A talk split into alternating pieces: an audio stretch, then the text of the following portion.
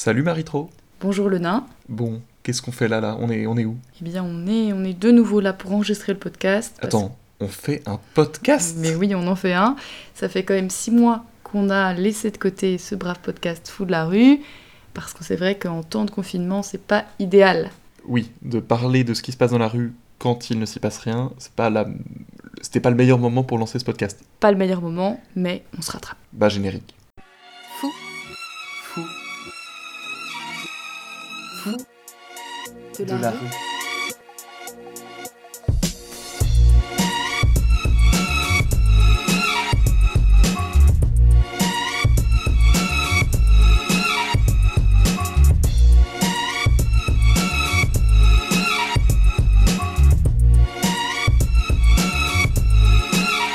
Je te propose de commencer avec une histoire très fou de la ruesque qui m'est arrivée avant le confinement. Je revenais du bureau un soir, on doit être au mois de janvier-février, il fait nuit dans la rue parce que je sors tard du bureau, euh, spécialement tard ce soir-là, il est 21h. Euh, je suis dans le 13e, avenue d'Italie, c'est pas très loin de chez moi, et je marche vers chez moi. Tout d'un coup, un gars m'aborde. Euh, Excusez-moi, monsieur, vous auriez une minute? Je dis oui. Non, mais parce que vous m'avez l'air de quelqu'un de bien et j'ai quelque chose à vous demander. C'est un peu étonnant quand même. Moi, je vois, mal quelqu'un t'aborder en disant ça. sache qu'avec ma tête de mec gentil, je suis abordé tous les mètres à peu près dans la rue par des, marcheurs divers. Euh, mais du coup là je m'attendais plutôt à ce qu'il me demande une pièce, parce qu'il n'a pas de gilet, euh, la Croix-Rouge. Je m'attendais à ce qu'il me demande une pièce ou un truc, et surtout à cette heure-ci il n'y a, y a plus de bénévoles. Et, euh, et pourquoi pas, donc je dis oui, dites-moi ce que vous voulez me demander. Je coupe un tout petit peu court parce qu'il me flattait euh, en me disant vous avez l'air de quelqu'un de bien et tout. Ouais, donc tu te méfies, forcément. Je me méfie un tout petit peu. Et il me dit non, mais parce que vraiment, vous avez l'air. de- Oui, oui, euh, demandez-moi ce que vous voulez me demander. Et il dit alors en fait, c'est un peu compliqué. Vous avez 5 minutes, il faudrait me suivre. Oula, tu vas être embarqué dans une cave. Donc, euh, quand la police m'a libéré avant-hier, je leur ai dit non.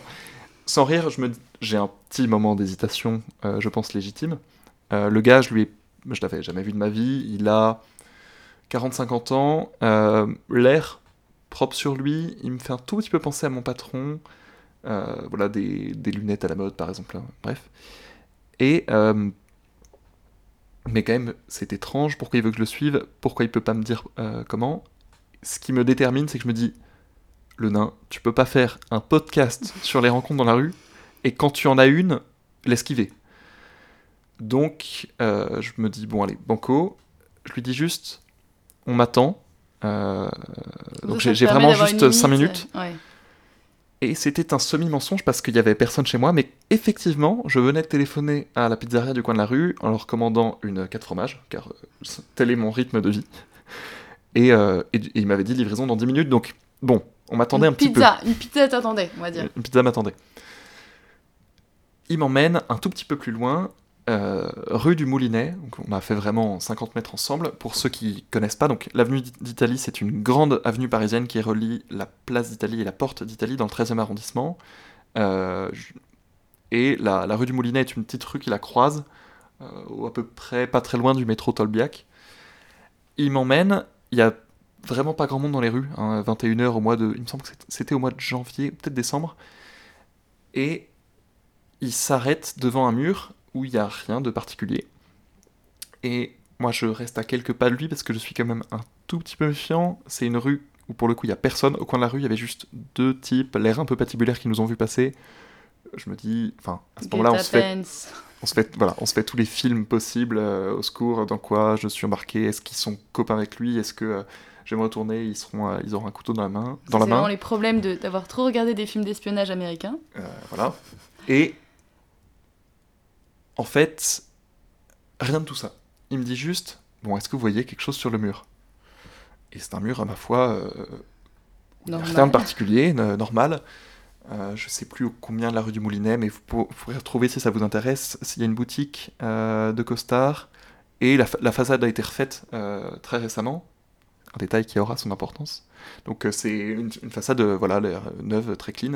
Et, je dis bah non, je vois rien. Il dit bah justement, ça fait longtemps que j'habite le quartier et avant ici il y avait une plaque. une plaque à la mémoire d'une résistante. Et il y a eu des travaux parce que euh, avant il y avait un, commerce, il a, il a pris feu. Il y a eu des travaux pour refaire euh, l'immeuble, refaire la façade. L'entreprise a emporté la plaque et l'a pas remise après.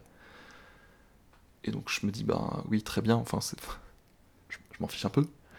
Et euh, il me dit non mais pour moi c'est important parce que bon je suis juif et s'il y avait pas eu de résistants, je serais pas en vie aujourd'hui. Et là, c'est quelque chose qui me frappe assez curieusement parce que déjà, quelqu'un à qui on parle depuis 30 secondes qui nous dit qu'il est juif, ce n'est pas très fréquent.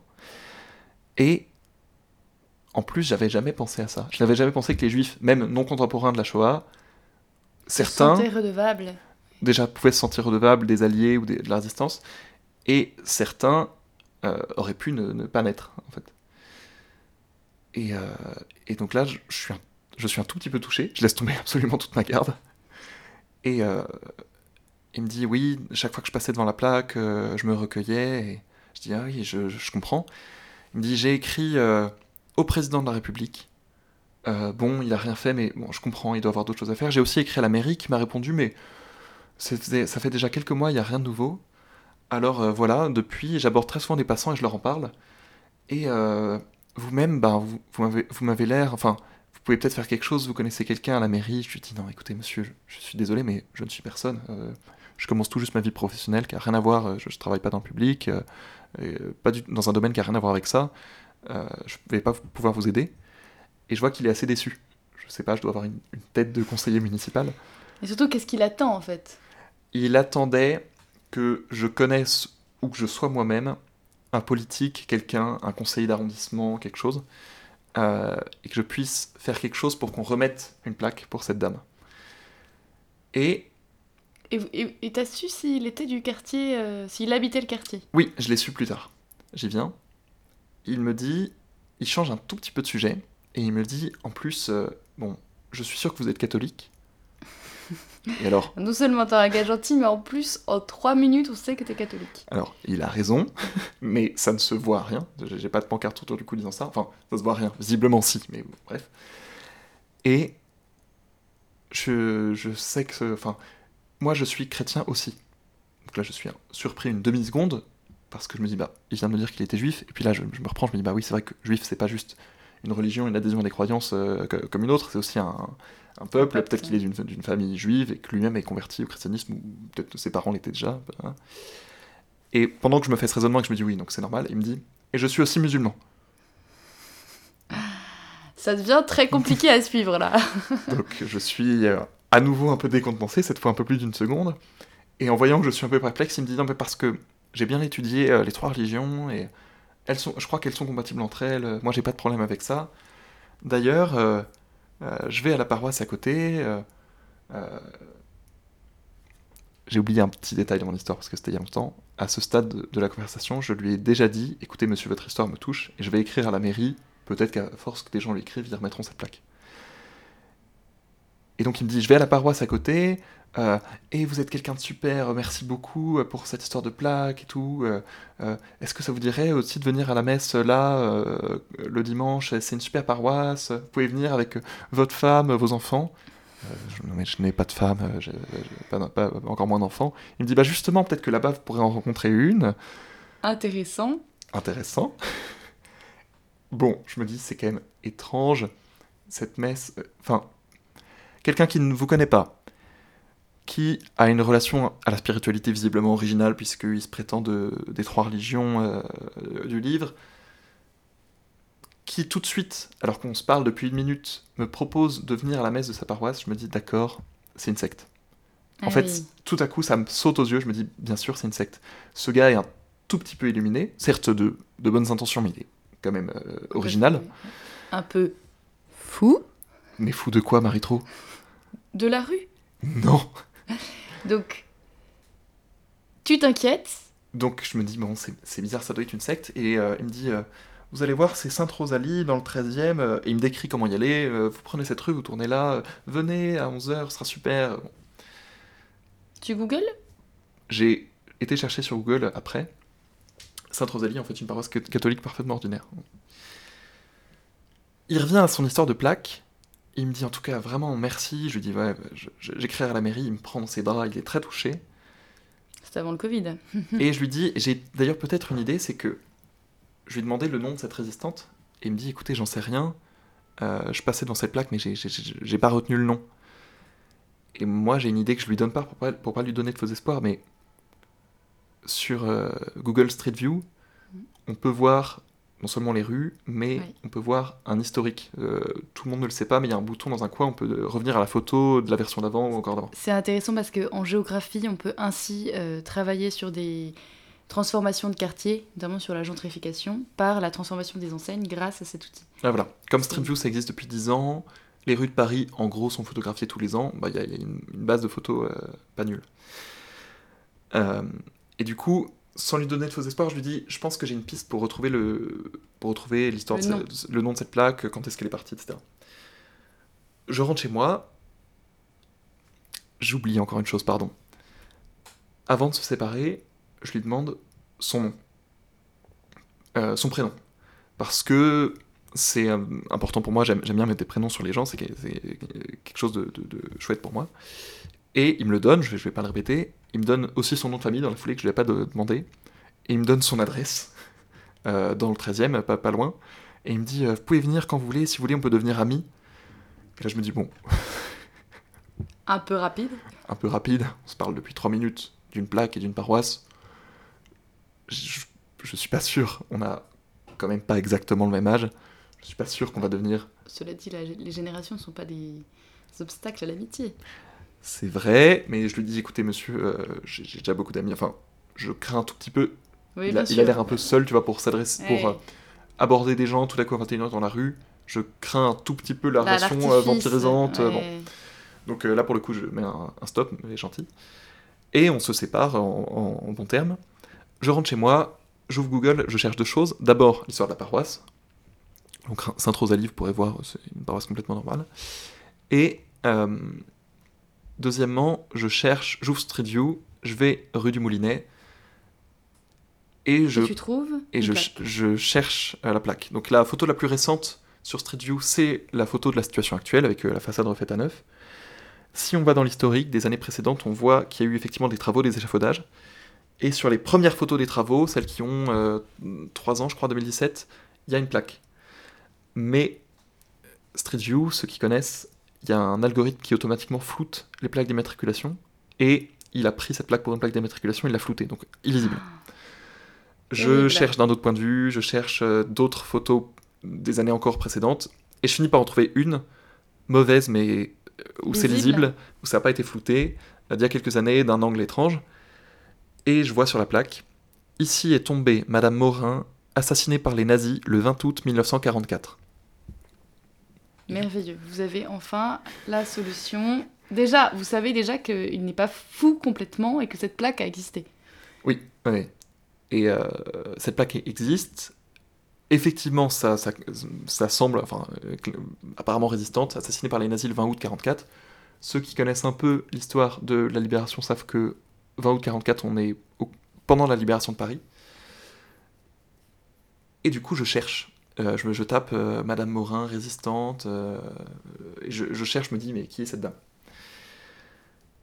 Je tombe d'abord sur une autre Morin, résistante, tuée par les nazis en 44, mais ça colle pas, parce que c'est pas à Paris, je sais plus, en Ardèche, je crois. ça colle pas. Et je finis par tomber sur un site, un blog qui s'appelle La Libération de Paris, qui est un blog vraiment intéressant pour ceux qui s'intéressent à l'histoire, je vous, conseille, euh, très facile à trouver, vous, allez voir. Et je tombe sur une page de ce blog, un article qui s'appelle La libération du 13e arrondissement, et qui raconte euh, comment le 13e arrondissement s'est libéré. C'est vraiment intéressant, le 13e, pour ceux qui ne le connaissent pas, c'est un arrondissement qui a des aspects stratégiques parce que euh, il contient l'hôpital de la Pitié-Salpêtrière, qui est probablement le plus grand hôpital parisien, en tout cas qui est un immense hôpital, vraiment une ville dans la ville. Et euh, les, plein de soldats allemands étaient soignés à la pitié, euh, les gares étaient importantes pour eux, pour euh, gérer. Bref, il a été peut-être sa libération était peut-être plus stratégique que celle d'autres arrondissements. Je vais vous lire un extrait de cet article, La libération du 13e arrondissement. Le lendemain 20 août, la mairie est reprise. Donc oui, la mairie qui est située, euh, l'hôtel de ville qui est situé place d'Italie, tombe alternativement dans les quelques jours de la libération de Paris, tombe parfois entre les mains des FFI, parfois entre les mains des nazis. Là, elle est reprise par euh, les, euh, les Français. Le lendemain 20 août, la mairie est reprise. Un poste de garde plus conséquent et un poste de secours y sont installés. Des patrouilles sont envoyées reconnaître les points tenus par les Allemands. Dans la matinée, des fels gendarmes, montés sur deux sidecars, attaquent un petit poste de surveillance avenue des Gobelins. Bilan 9 tués, dont 6 civils. Vers 16h, une patrouille allemande, postée rue Vendrezane, ouvre le feu sans raison sur des passants. Émile Vandenberg et Yvonne Chevalier tombent devant la boulangerie. Vers 17h30, avenue des Gobelins, les policiers Suire et Gaillet assurent la protection d'une équipe de colleurs d'affiches quand les occupants d'une voiture allemande tirent sur le groupe qui s'est formé. Suire s'écroule, mortellement touché à la poitrine. Jeanne Morin est tuée rue du Moulinet. René Hierou est abattu rue Broca. Dans la soirée, le commissariat de police est attaqué à la grenade. Il n'y aura que des dégâts matériels à signaler. Cette histoire de couleur d'affiche est intéressante. Si on lit le reste de l'article, on comprend qu'ils collent des affiches pour le compte des forces françaises de l'intérieur, appelant premièrement les civils à l'insurrection contre les Allemands, et deuxièmement appelant euh, à ce que cessent les pillages, parce qu'il y a des pillages de, boutiques diverses profitant de la, confusion. Et du coup, je me dis, bah, cette Jeanne Morin, en fait, était une colleuse d'affiches, euh, qui a peut-être mené deux actions de résistance, mais en tout cas, qui, est morte à, ce moment-là. Et sur le site, on trouve une photo de la fameuse plaque disparue. Ici est tombée Madame Morin, assassinée par les nazis le 20 août 44. Donc je me dis, victoire, je l'ai trouvée. Et le site très, le site est très documenté. Il y a toute une section bibliographie avec plein d'articles, de, livres dont, dont, il a tiré les infos pour écrire ses articles. Mais chaque article n'est pas sourcé comme peut l'être Wikipédia en disant telle phrase vient de tel endroit. Donc, cette histoire de Jeanne Morin tuée rue du Moulinet, je peux imaginer, le site me paraît une source fiable, mais je ne sais pas exactement d'où vient cette histoire. Je vois qu'il y a une, section contact, et du coup je contacte l'auteur du site Pardon, c'est Gilles Primou. Euh, et j'envoie je, des questions en disant, bah voilà, je lui raconte cette histoire de plaque. Je vais vous lire sa réponse. Bonjour monsieur X, le nain. La plaque indique que Jeanne Morin est tombée rue du Boulinet. En fait, elle a été transportée à l'hôpital de la Salpêtrière où elle est décédée à 15h15. La formulation assassinée par les nazis, typique des plaques offertes par des voisins et posée sans autorisation au lendemain de la libération de Paris, n'en fait pas pour autant une résistante. Elle ne, bénéficie, pas de la mention morte pour la France et n'a pas de dossier au bureau résistant de Vincennes. Âgée de 41 ans, sans profession, domiciliée 6 rue du Moulinet, elle était l'épouse en seconde noce de Georges Morin. Voir son acte de décès en pièce jointe, qui, m'a fourni. En fait, elle a très vraisemblablement été victime du tir de soldats allemands circulant sur l'avenue d'Italie tout en mitraillant les passants dans les rues perpendiculaires. Elle est plutôt à classer dans la catégorie victime civile, comme beaucoup d'autres personnes qui, curieuses, ont joué les badauds dans les rues de Paris pendant l'insurrection. L'immeuble a été manifestement ravalé, l'entreprise qui a effectué, les travaux a déposé la plaque mais est censée l'avoir conservée pour la réinstaller. Avant de contacter la mairie, vous devriez voir avec le syndic de l'immeuble. Sinon, l'actuel responsable de la mémoire et du monde combattant à la mairie de Paris est une telle, c'est elle qui gère ce sujet. Cordialement, Gilles Primou. Déjà, je le remercie si par hasard il écoute ce podcast. Oui, c'est quand même intéressant que des, gens soient comme ça, aussi informés de, de détails euh, si précis d'une femme morte en 44. Ouais c'est fou. Il a été jusqu'à retrouver son acte de naissance alors que de, sa propre, de son propre aveu, en fait, elle n'est pas du tout résistante. C'est une, victime tombée par hasard dont la plaque n'a au départ rien d'officiel. Et donc, euh, est-ce que vous avez l'intention d'aller à la mairie de Paris ou au syndic de l'immeuble C'est nouveau que tu me vois. oui, c'est vrai. Tout d'un coup, je, prends des aides de journalistes. Est-ce que tu as l'intention d'aller... Euh, Écoutez, Madame Salamé. Exactement. Les yeux dans les yeux. Je vous avouerai que j'ai écrit à la mairie, euh, j'ai pas eu de réponse. Un mail Un petit mail Un mail pour sa défense. Je pense qu'il y a d'autres choses à foutre. Surtout qu'effectivement, ce n'est pas une réponse. Le chat à fouetter. Le chat à fouetter. Et au syndic? Est-ce que je vais dire affaire à suivre comme dans tout bon article de mauvaise presse? Bah, La question est euh, si s'ils te répondent ou s'ils vont mettre en place cette plaque, euh, il y aura, y aura une suite à, à raconter, mais ça peut juste s'arrêter là. En tout cas, c'est quand même assez intéressant de voir que, alors là, je vais peut-être un peu euh, biaisé dans mon point de vue de prof d'histoire, mais que la, question de la mémoire est en fait une question qu'on peut tous s'approprier. Ouais, et qui est à la fois publique et personnelle, en fait, euh, cette personne qui t'a abordé. Euh. Exactement, c'est un truc que j'avais pas du tout réalisé. Pour moi, ces plaques, c'est beaucoup du. On fait un tout petit peu semblant que c'est important, mais en fait, c'est pas si important que ça. Et je, je pensais pas qu'il y avait des gens, mais en fait, c'est finalement très logique pour qui ces plaques revêtaient une importance particulière du fait de leur histoire personnelle ou de ce qu'aurait pu être leur histoire personnelle. Oui, fait. ça, fait un tout petit peu cogiter. Au point de, alors que la plaque est plus là depuis 2-3 ans, continuer à aborder des passants Ah, en se fou. souvenant que la plaque était là, en leur demandant s'ils peuvent faire quelque chose. C'est vraiment fou. ouais. Très étonnant. En tout cas, on fera, je pense, davantage attention aux plaques qu'on croisera dans la sûr. rue désormais. Et bien sûr, je vous redirai dans un prochain numéro si la plaque est revenue. Ouais, c'est ça. Voilà. Mais ça peut être intéressant aussi de se demander, nous, quelles sont les plaques qui existent dans nos rues, de notre quartier. Et. euh, Non, mais c'est vrai de- d'en être Oui, oui. euh, aussi un peu les. Non, mais. Je... On, on dirait un serment. Mais au fond, quelles sont dans nos rues, dans nos Oui, quartiers, les plaques qui tiennent dans Euh, notre vie vrai, c'est vrai. Non, non, mais bon, quand on se balade dans Paris, je pense qu'on peut être plus ou moins observateur et je pense que ce podcast incite aussi à T'as ça. raison. Et d'ailleurs, L'observation. après les, euh, après les 11 novembre, quand, on- quand toutes ces plaques sont fleuries, on y fait beaucoup plus attention. C'est vraiment ouais, le moment idéal. Ouais. Parce que trois assos ont enfin euh, choisi de mettre des fleurs. Mais... À propos d'observation, je crois qu'on va passer à une petite chronique. Oui, c'est une chronique que tu nous avais promise, c'est ça? Exactement, Je peux rappeler? Bien sûr. Dans le dernier podcast que je vous invite à écouter parce qu'il est pas bien, mais excellent. Survendre n'est pas une stratégie, Léna. Pas excellent, mais excellentissime. On recevait Raveline, invitée de qualité, et on lui demandait à la fin de nous de suggérer un lieu et une heure pour faire ce qu'on a, ce qu'on a appelé un observatoire aléatoire. D'ailleurs, pour cette chronique, il faudrait un jingle. Jingle.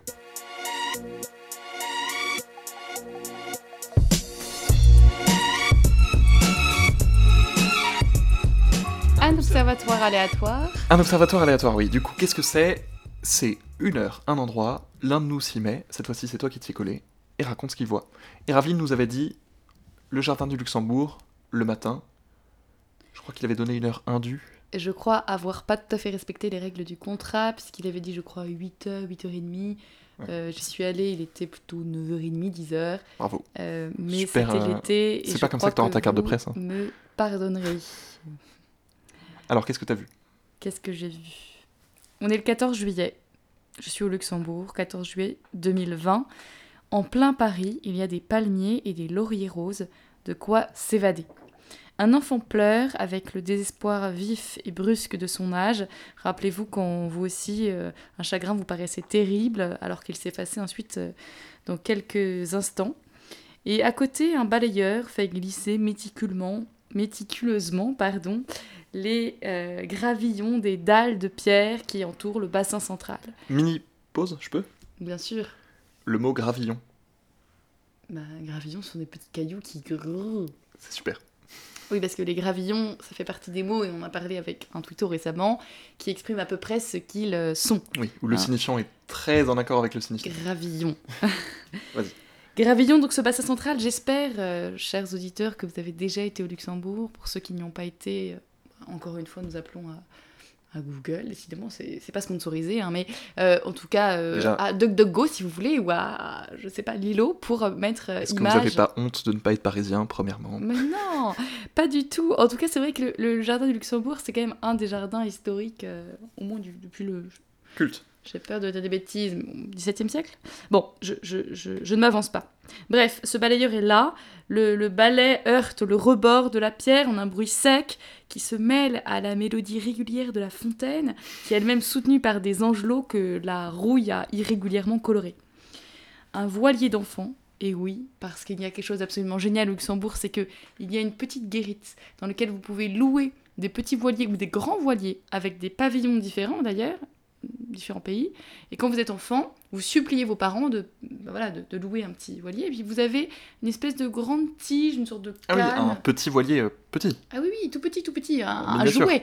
un jouet miniature. Et vous le posez sur le grand bassin central et avec cette espèce de canne, vous essayez de le diriger. Mais évidemment, les enfants courent à toute vitesse derrière le bassin pour rattraper le voilier qui, euh, immanquablement, se retrouve au milieu ou à l'extrémité où il n'est pas. Donc c'est assez sympathique parce que tous ces enfants donc euh, courent à, à travers ces, enfin, au- autour de bassin.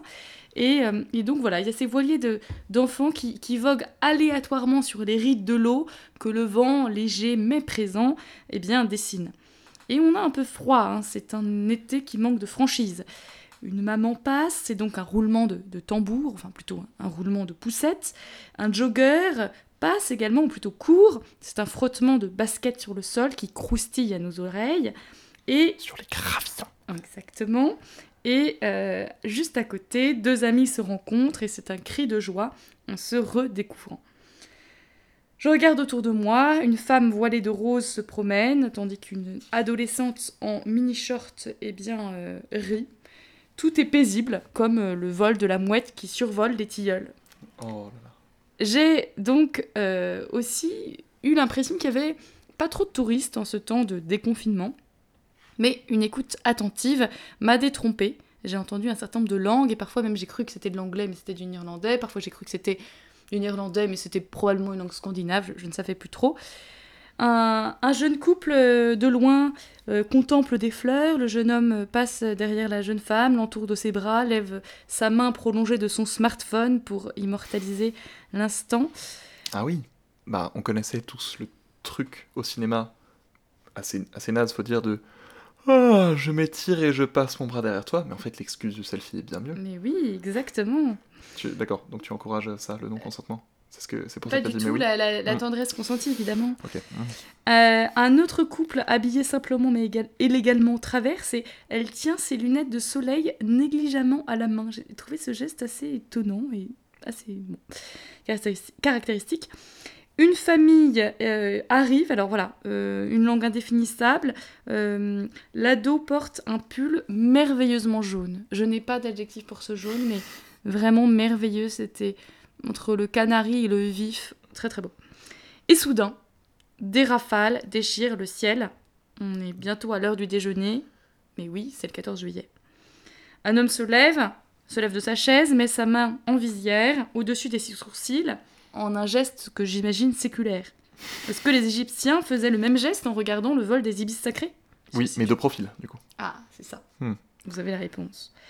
Les avions de guerre ont une régularité majestueuse qui, je dois dire, force l'admiration. Trois hommes sur le toit du palais Bourbon se dressent. Incroyable. Bras tendus aussi filment le défilé céleste. Et je me suis dit que c'était presque un peu une image de, de série, parce qu'on ne voit pas tous les jours des, des hommes sur le toit du Sénat. Et d'ailleurs, un petit bout de chou s'écrie Un hélicoptère, maman Il fonce vers le Sénat Il va détruire le Sénat J'ai trouvé ça très drôle, cette espèce de naïveté enfantine, mais là, une connaissance du, du nom du bâtiment, le Sénat. Oui. Je pense que l'enfant avait à peu près 5 ans. Bon, Ah oui, pas mal. oui. Et un autre enfant, un autre petit bout de chou, parle italien en courant. Et j'étais émerveillée, toujours cette histoire de langue. Je me disais, mais je pense que vous êtes déjà arrivé de se dire, c'est fou qu'il sache si bien parler une langue étrangère, alors qu'il est si petit. mais évidemment, vous avez bon. Oui, ce serait tellement plus simple de parler français. Mais oui À côté de moi, il y a un groupe de 5 jeunes étudiants qui débattent pendant une heure, mais réellement une heure, entre 10h30 et 11h30, je pense, ou peut-être même 10h30 et midi. Ils ont débattu pour savoir s'ils allaient faire un basket ou pas. Chacun en fonction des arguments, la flemme. Pendant une heure? Bah, en tout cas, je les ai entendus régulièrement reparler de ce sujet. C'était pas une heure continue, mais globalement, ils étaient là pour faire du basket. Il y avait un terrain au Luxembourg, ils ont abandonné l'idée.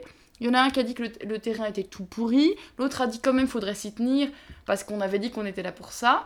L'autre a dit quand même il n'y a pas un tel. Et euh, évidemment, le groupe s'est constitué au fur et à mesure des heures. Bref, je vous passe les détails, mais euh, c'est vrai qu'il y a des dilemmes parfois euh, entre 10h30 et midi qui sont difficiles. Ils avaient un débat en quatre cartons de 10 minutes chacun. Pas exactement. Un père euh, parle à ses enfants en anglais et de loin je reconnais des mimiques qui sont universelles. Vous savez, ce, la surprise, le sourire, la complicité. Et je me dis que finalement l'attitude des hommes est universelle et que si on double les films, on ne double pas les visages. Voilà, c'était Observatoire aléatoire du 14 juillet. Super. Pour la prochaine fois, est-ce que tu voudrais bien le faire du sommet de la pyramide de Gizeh à 4h du matin Alors non, parce que de toute manière, ça doit être un invité qui nous donne euh, les règles. Donc peut-être que ce sera au Twito de nous donner le prochain lieu et la prochaine heure de cet observatoire. Et attention, c'est toi qui t'y colle.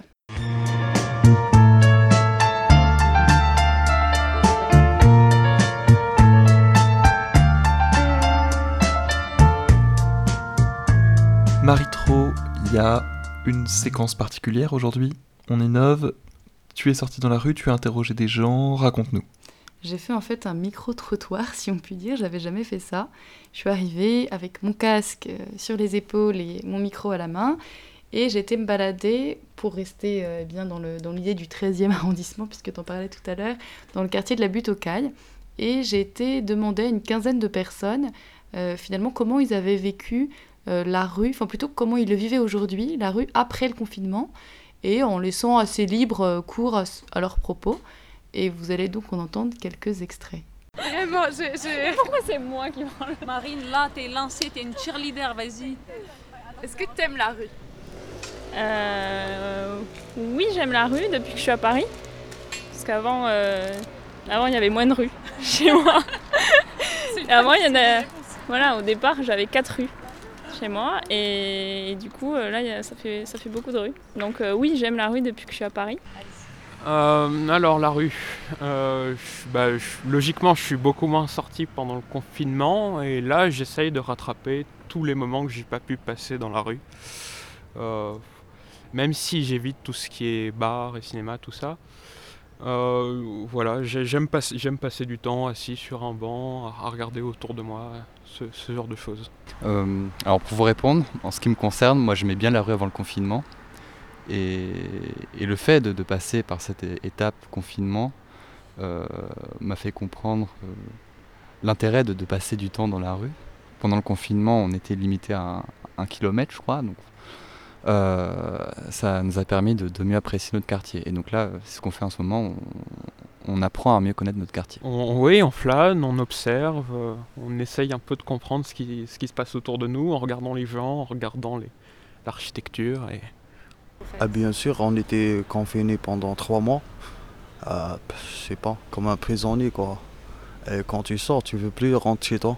C'est ça? Vu que maintenant on ne marche plus, on ne sort plus pour aller juste au boulot, juste faire ses courses, mais pour prendre l'air, vu qu'on en a besoin, on fait plus attention à ce qu'il y a dans la rue, donc par exemple les fresques ici ou euh, ou des petits easter eggs, donc comme, les, euh, comme les petits euh, Space Invaders qu'on voit dans les murs, les trucs comme ça. J'y fais plus attention maintenant. On connaît mieux son quartier maintenant parce qu'avec le rayon des 1 km, ça nous a permis de, découvrir des rues qu'on n'avait jamais vues avant. Alors oui, quand on, pendant le confinement, on a beaucoup plus marché. Et du coup, on a découvert un peu plus notre quartier et notamment effectivement des, petits restaurants, des petits commerces de quartier auxquels on n'allait pas forcément. Et qui étaient fermés. Et qui étaient fermés, et donc on a noté les, noms et on est retourné euh, quand ça a réouvert pour découvrir. Et on a découvert des super trucs euh, qui, à mon avis, euh, sera des endroits où on va retourner. Qui est aussi toutes ces terrasses.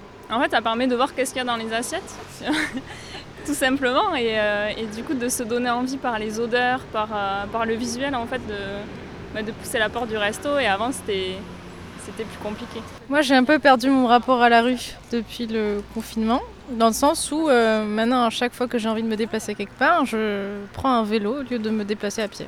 Comme je me dis, en fait, euh, j'ai moins de chances de croiser des gens en pédalant qu'en marchant, bah, je préfère pédaler. Bah, sinon, c'est des gens qui font des grands écarts pour pouvoir nous éviter au maximum.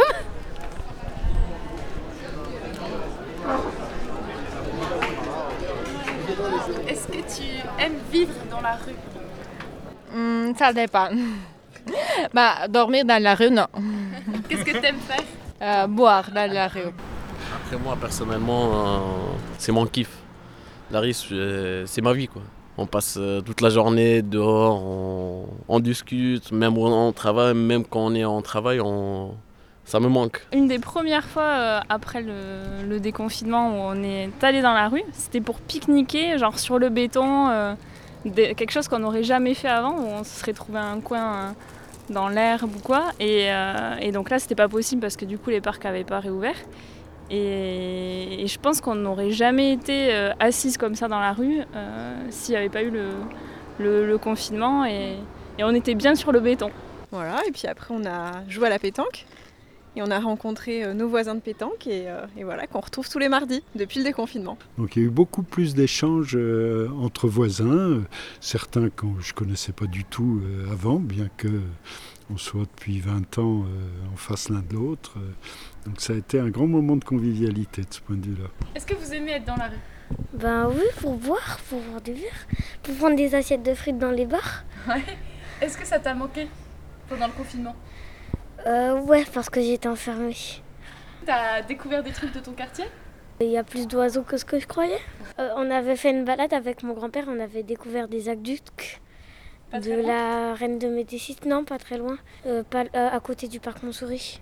Oui, c'est mon petit-fils. ouais.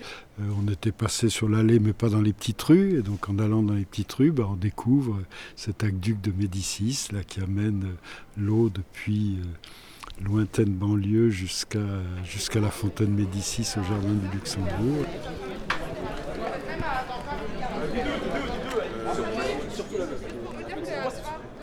En fait, une rue idéale, ce serait une rue où ceux qui sont valides aident ceux qui, sont, qui ont des handicaps. On sent que, on est, que, que les roues sont, sont pour nous maintenant. Avant, euh, c'était c'était pas pour nous, c'était les, les- les voitures. euh. Le Covid, ça, ça nous aidait à faire euh, la, la, la, la ville de Paris euh, plus pour, euh, pour les citoyens. Rien n'a changé pour nous, non. On est espagnol et rien n'a changé.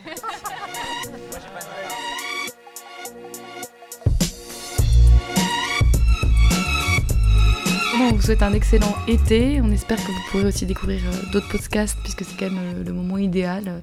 Oui, En forêt sur la plage, euh, les pieds euh, dans le sable ou dans la boue, suivant vos activités. C'est toujours un plaisir. Et moi, j'ai deux suggestions à vous faire pour cet été. Premièrement, écoutez, faites attention, regardez vos voisins de plage, la personne qui est devant vous dans la file d'attente du supermarché. Est-ce que ces gens ne disent pas, ne font pas quelque chose d'intéressant? Envoyez-les nous. On Oh. aimerait avoir un courrier lecteur qui nous permette d'en faire une, une chronique. Une chronique nous, parole volée, parole volée que nous n'avons pas euh, pu faire cette fois-ci. Et deuxièmement, l'été c'est long, on s'ennuie, on sait pas quoi faire. J'ai une super activité pour vous. Vous sortez votre téléphone, vous allez sur votre application de podcast favorite, vous tapez Fou de la rue, vous mettez 5 étoiles. Voilà. Ça occupe, ça, ça prend quoi 10 secondes, mais 10 secondes vraiment sympa. Euh, moi je vous le conseille. On a tous besoin de plus d'étoiles dans nos ciels. Vous êtes d'accord? Voilà, jouez vos Elon, vos Elon Musk, donnez-nous des étoiles. Non, pas d'Elon Musk. Allez, ça suffit. À bientôt pour de nouvelles aventures. Salut